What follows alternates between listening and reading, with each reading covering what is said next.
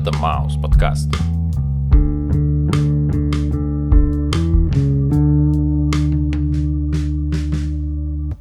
Привет, чувак. Йоу, Как твои дела?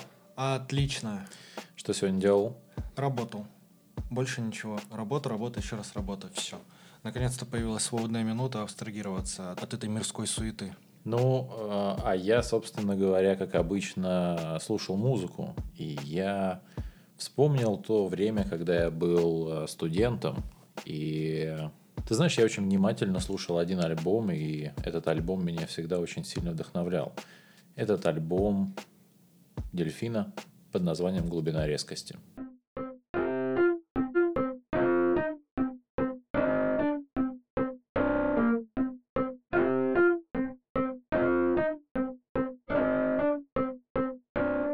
Первый трек.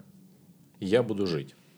Итак, альбом начинается, и с самых первых строчек мы можем слышать некую констатацию происходящего, о том, что мир умирает. Люди похожи на тлю, то есть ведем вредительский образ жизни и питаемся соками этого мира. Пыль на телеэкране важнее того, что я смотрю. Это про подмену ценностей. Следующие строчки. Любовь прокисшие щи, мечта помойное ведро и ожидание чуда тянет камнем на дно. Здесь, в общем, нечего делать, кроме того, чтобы жрать. Здесь страшно быть убитым, но страшнее убивать. И очень хочется руки на себя наложить. Но я буду жить.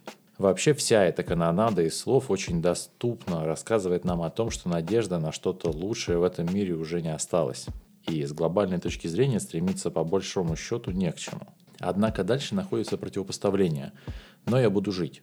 Как будто это попытка найти что-то внутри себя и цепляясь за внутренние ощущения или давай лучше я это объясню, как я сам это себе представляю. Словно есть некая сущность внутри твоего тела, которая карабкается по твоим внутренним органам и пытается каждый раз выбраться, но каждый раз, когда ты что-то ешь или в кавычках проглатываешь в виде неприятных слов, эта сущность подскальзывается и вынуждена начинать все заново. Во втором куплете продолжается констатация происходящего в мире вокруг героя. И в этом неприветливом мире способность человека к любви является слабостью. Наличие органов чувств является причиной для постоянного доминирования, а не причиной для помощи. А сострадание перерождается от внешнего влияния в зло. Однако в конце снова противопоставление агрессивной среде в виде веры или надежды на то, что где-то есть человек, обладающий зрением, состраданием и любовью к людям. Этот человек все понимает и разделяет мысли главного героя и готов что-то менять к лучшему. И это причина, чтобы жить. Третий куплет. И это уже скорее некая форма внутреннего размышления или диалога о том, что ненависть – это простой путь уподобления миру, и лишь только найдя в себе силы, то есть позволить внутренней светлой сущности выйти наружу, можно будет идти вперед, несмотря на расстояние, боль от любви и скованность общей цепью потребностей – чуть-чуть поясню, если ты живешь в таком страшном мире, ты вынужден быть таким же агрессивным хотя бы внешне. И апофеозом песни для меня становятся строчки «И я бессилен что-то сделать, что-нибудь изменить, мне ничего не остается, я буду жить». Так как для меня это некая формула жизни обычного человека. Не все мы имеем вес в этом мире, но каждый имеет право на протест. И в этом треке протеста миру, что окружает героя, является сама жизнь. Несмотря на то, какая депрессивная эта песня, так сильно я не загонялся, когда ее слушал, в отличие от того, как э, сейчас. А В данный момент э, в моей голове мысли о сущности, естественно, в виде гномика, которая живет внутри меня. Вспоминается Хаски с его песней «Крот», там тоже была некая сущность. Я не знаю, что бы я мог добавить. Наверное, то, что кто бы что ни говорил, вопреки всему, я буду жить.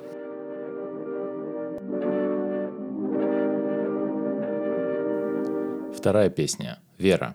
И это словно продолжение первой песни, но теперь мы как бы начинаем под прицелом рассматривать отдельные сферы жизни человека. И снова рассказ о том, что не во что больше верить и некому доверять. Но здесь появляется новая грань, чем каждый третий жизнь свою будет мерить, если каждый второй готов убивать. Просто в момент, пока третий будет думать о том, что вокруг, второй его убьет. Соответственно, этот мир обречен на то, что никогда не сможет стать более осознанным, то есть увидеть свои ошибки и исправиться. Если слезы весят меньше, чем платина, слабость других живых людей не имеет ценности по сравнению с финансовыми выгодами. Дальше про неконтролируемый прием препаратов.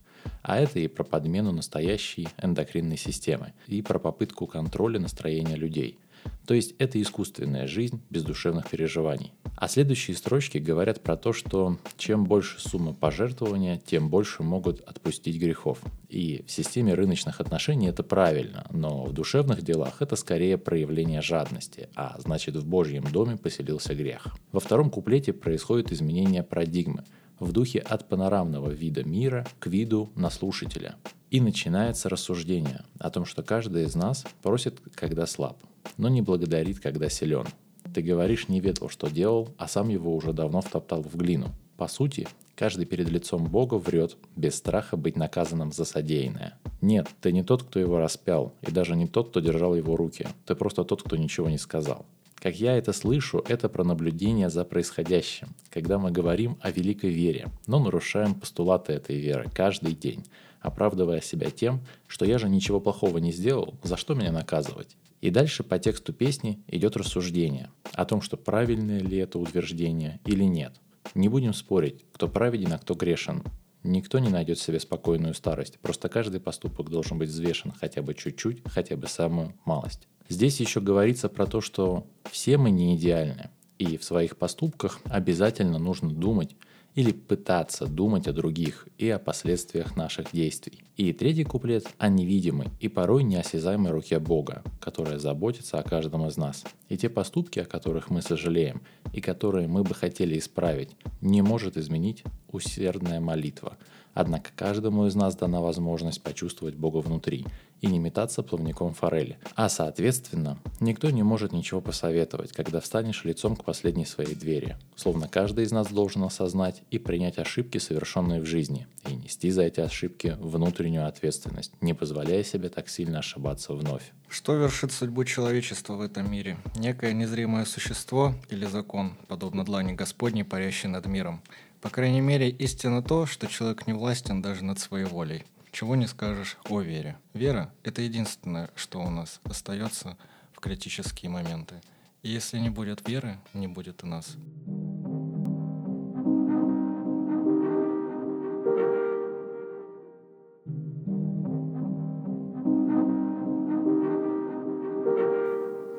Третья песня. Она. Песня про жизнь и смерть, что идут рука об руку вместе с каждым из нас. И с жизнью играем мы, а смерть играет с нами. Но в конце жизни падает решетка и освобождается смерть. И при этом обе они женского пола. То есть это женщины, а лишь только биологически женщина способна на продолжение рода. То есть в этот момент появляется философский вопрос о том, что все-таки было первым, смерть или жизнь. Во втором куплете первые строчки, описывающие жизнь, намекают на это. Твоя жизнь, и ты сам можешь выбирать, кем ты будешь и кем ты хочешь стать, используя разные средства, и главное, что все они у тебя есть. Однако сущностью человека является желание постоянно жаловаться на свою жизнь и все время пытаться выпросить что-то. Это очень сильно похоже на взаимоотношения между капризным ребенком и матерью. И ведь ребенку всегда мало. Смерть же в представлении автора является скорее такой как бы снегоуборочной машиной, которая должна выполнять свои функции, то есть убирать все лишнее, освобождая место. Наверное, жизнь свою надо в кого-нибудь вкладывать, хотя для чего все равно непонятно. Ведь в конце все равно снегоуборочная машина – но вкладывая свою жизнь в другого человека, думаю, имеется в виду ребенок, так как именно детский плач появляется на фоне. У нас появляется возможность порадоваться за кого-то, тем самым нарушая закон мира, в котором живет герой. Ведь дети заставляют многих меняться и становиться более созидательными, а значит и просветленными. То есть с точки зрения веры тоже быть готовым к смерти или не к ней готовиться, а ее для себя готовить, относясь к ней как отец к дочери, так как появление ребенка в жизни человека должно в первую очередь означать, что сам человек конечен, и нужно очень многое успеть сделать. Третий куплет и фокус на героя, который еще не знает, что там за гранью жизни, однако подозревает, что во всем этом есть хоть какой-то смысл, или этот смысл должны мы придумать себе сами – при этом последние строчки для меня это буквально значит, как когда человек о чем-то задумывается, а потом как бы отмахивается, ну словно дурные мысли. А по итогу в голове все равно остается вопрос, а вдруг? Да, именно так. Подытоживая, хотелось бы сказать, что жизнь и смерть они словно две подруги, идущие всегда рука об руку. И от последней никто никогда не уходил. Так же, как и от первой. Ну, если только от первой перейти к последней. Вроде логично. Что касается смерти, все понятно. Она придет за каждым. Ну а что касается жизни, я думаю, что каждый найдет для себя какой-то смысл. И не обязательно вкладываться в кого-то и слышать плач ребенка на фоне. Ну, по крайней мере, я думаю так. Окей. Возможно, пока. Четвертая песня. Любовь. Рассуждение о таком чувстве, как любовь, которая украдкой заходит в твое сердце и может быть в твоей голове громче вопля бешеного, но гораздо тише писка забитой мыши. И при этом поиском этого чувства занята вся планета.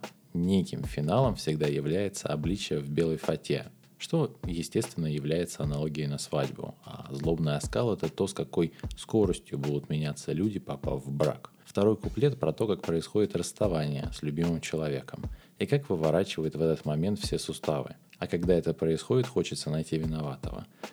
Так как будто это может делать лишь только реальный человек. То есть, словно реальный человек начинает выкручивать тебе суставы. В реальном же мире виноватых нет. Дальше проводятся снова аналогии с тлей, то есть с мелким и, на первый взгляд, незаметным вредителем, что выпивает из тебя все соки жизни.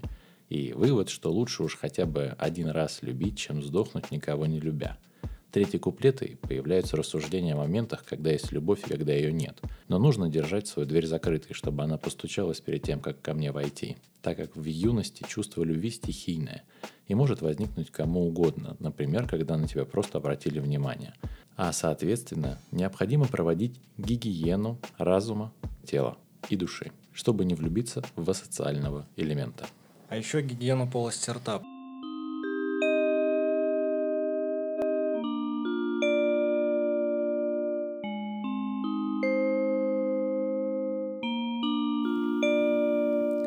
Пятый трек.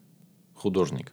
Для нас рисуется картина Творца перед тем, как на холст будут ложиться первые краски. Листва с травой целуется, так много прожито, так мало жаль. Слово «жаль» повторяется четыре раза, посредством эффекта, а значит это либо эхо, что бьется о четыре стены и возвращается к нам обратно, либо указывает на возможные варианты развития событий. В Библии обычно упоминается движение во все стороны света или возможность выбора из всех стихий, словно человек готов к процессу перерождения, и вот-вот начнется его путь. Во втором куплете появляется некая разочарованность от больших ожиданий, и оказалось, что многое просто бессмысленно и тлен. И в третьем куплете рассказывается про то, как проходила жизнь некого героя, а по сути сама песня заканчивается тем же, чем и начиналась – перерождением и ожиданием изменений. Действительно, ведь все в этом мире циклично. И распыляясь на какие-то второстепенные сайт-квесты, мы забываем про main quest, про жизнь и про наших близких.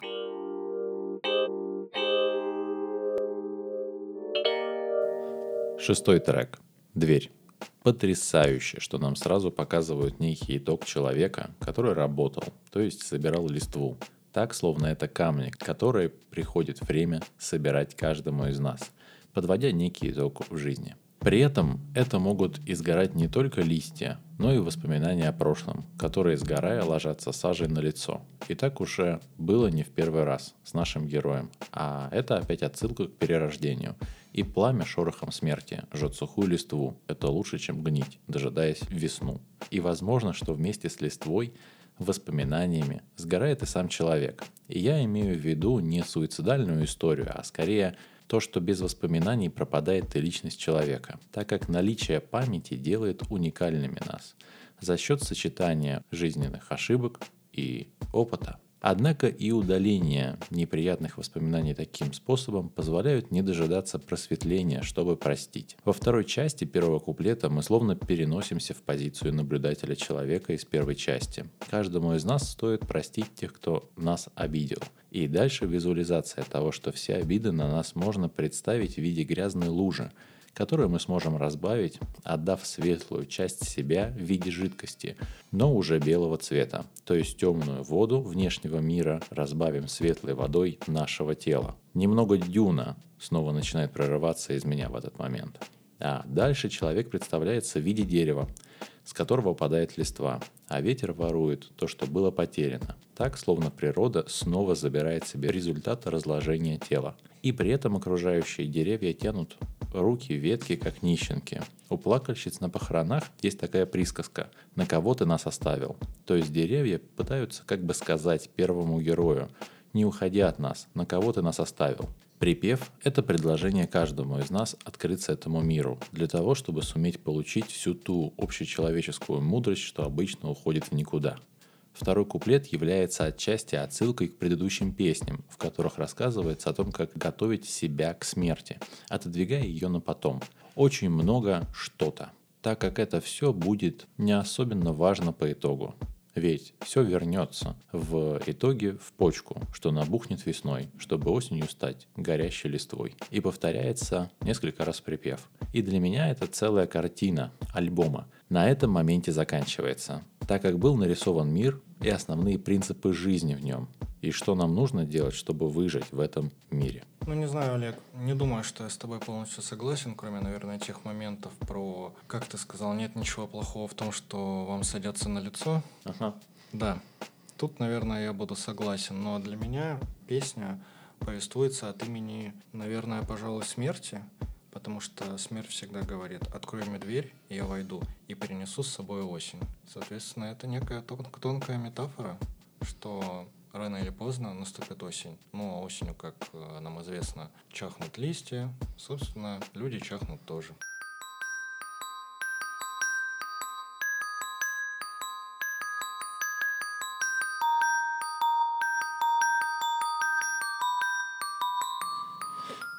Седьмой трек. Тишина. Это моя любимая песня, наверное, вообще у Дельфина. И в одном из предыдущих подкастов я говорил о том, что это самая грустная песня в подкасте про морфин. Причем версия, в которой слышен только звук эхолокации, моя любимая. И она, мне кажется, самой лучшей, так как мы словно получаем возможность погрузиться внутрь рассказчика. С каждым звуком писка все глубже и глубже. С глобальной точки зрения, как я это могу понять, это опыт наркотической ломки. Человека, который хочет бросить пагубную привычку и то, насколько это может быть страшно в проживании этого момента. Первый куплет про то, как считаются секунды, минуты и дни в момент, когда время издевается и замедляет свой шаг. И как герой начинает слышать себя самого, как иного человека, который то стонет, то смеется. Во втором куплете, по сути, рассказывается про усиление всех чувств человека, который проживает синдром отмены. Усиливается обоняние, зрение, слух, и организм, как загнанное животное, пытается найти то, что так необходимо для прекращения синдрома отмены. И сам герой из-за этого усиления чувств видит, как переживает за него близкий человек. Часто люди в этом состоянии становятся очень агрессивными, и мозг работает следующим образом. Если я буду максимально невыносим для окружающих, то чтобы от меня отделаться, мне дадут то, что мне не хватает. И второй куплет завершается тем, что герой поддался искушению, и его старания по преодолению себя самого, к сожалению, закончились неудачей. В третьем куплете рассказывается о том, что человек понимает, чем все это грозит, и в неком смысле противопоставляет своей жизни тишину смерти. Мне кажется, то, что в этой песне происходит самое главное. Герой понимает и осознает, чем его история может закончиться, и совершает первый шаг к освобождению из липких лап зависимостей. А значит, теперь появляется смысл просыпаться каждый день, повторяя про себя, что сегодня я сделаю все зависящее от меня, чтобы снова не попасть в эту ситуацию. Ох, вообще не согласен. Абсолютно. Кроме, наверное, строк. Погрузиться в слушателя как можно глубже и все сильнее и сильнее. А не согласен, потому что для меня песня абсолютно прозрачна. И это, как обычно, любовь, которая закончилась печально. Когда ты слишком сильно отдавал себя другому человеку, и он ушел из твоей жизни.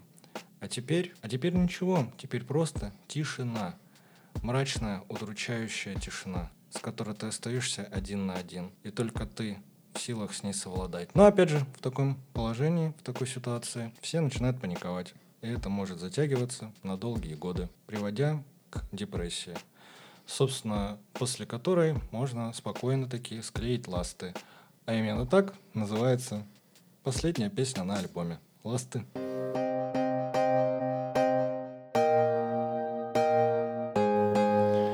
Восьмая песня «Ласты». И это логичное продолжение песни «Тишина». Словно нам позволяют увидеть финал песни «Тишина». Того, чем заканчивается жизнь, если не остановиться вовремя. В тексте снова присутствует идея перерождения. Пусть земля возьмет мою силу напрасную, цветами алыми пускай взорвется.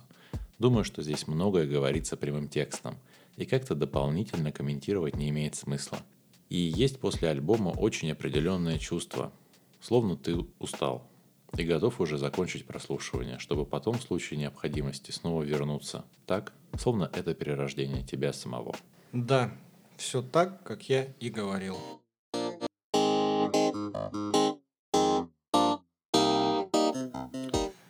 Это был, пожалуй, лучший подкаст о манящих огнях большого города. Маус подкаст. Подписывайтесь на нас в Яндекс Музыки, в Apple Podcast, в Звук, ВК, Мейв. Мы вас очень ждем. И, безусловно, на телеграм-канал. Когда же мы уже там добьем до двух тысяч подписчиков? А я еще подумал, почему во всех романтических песнях о любви ты постоянно должен что-то отдавать. Вот постоянно ты всего себя отдаешь, отдаешь, отдаешь в начале альбома, а в конце ты просто умираешь один. Ты знаешь, я больше задумался о том, почему во всех э, романтических книгах или альбомах нету ни одного трека про Хосе. И ведь что самое странное во всех этих песнях, там еще и нет никаких новостей, так же, как и у нас. Хотелось бы подурить, конечно, в конце записи, но после такого альбома, не знаю. Милые ребята! Голос, как у девчонки. Я у дедушки лучше, потому что лучше всех умею хранить секреты.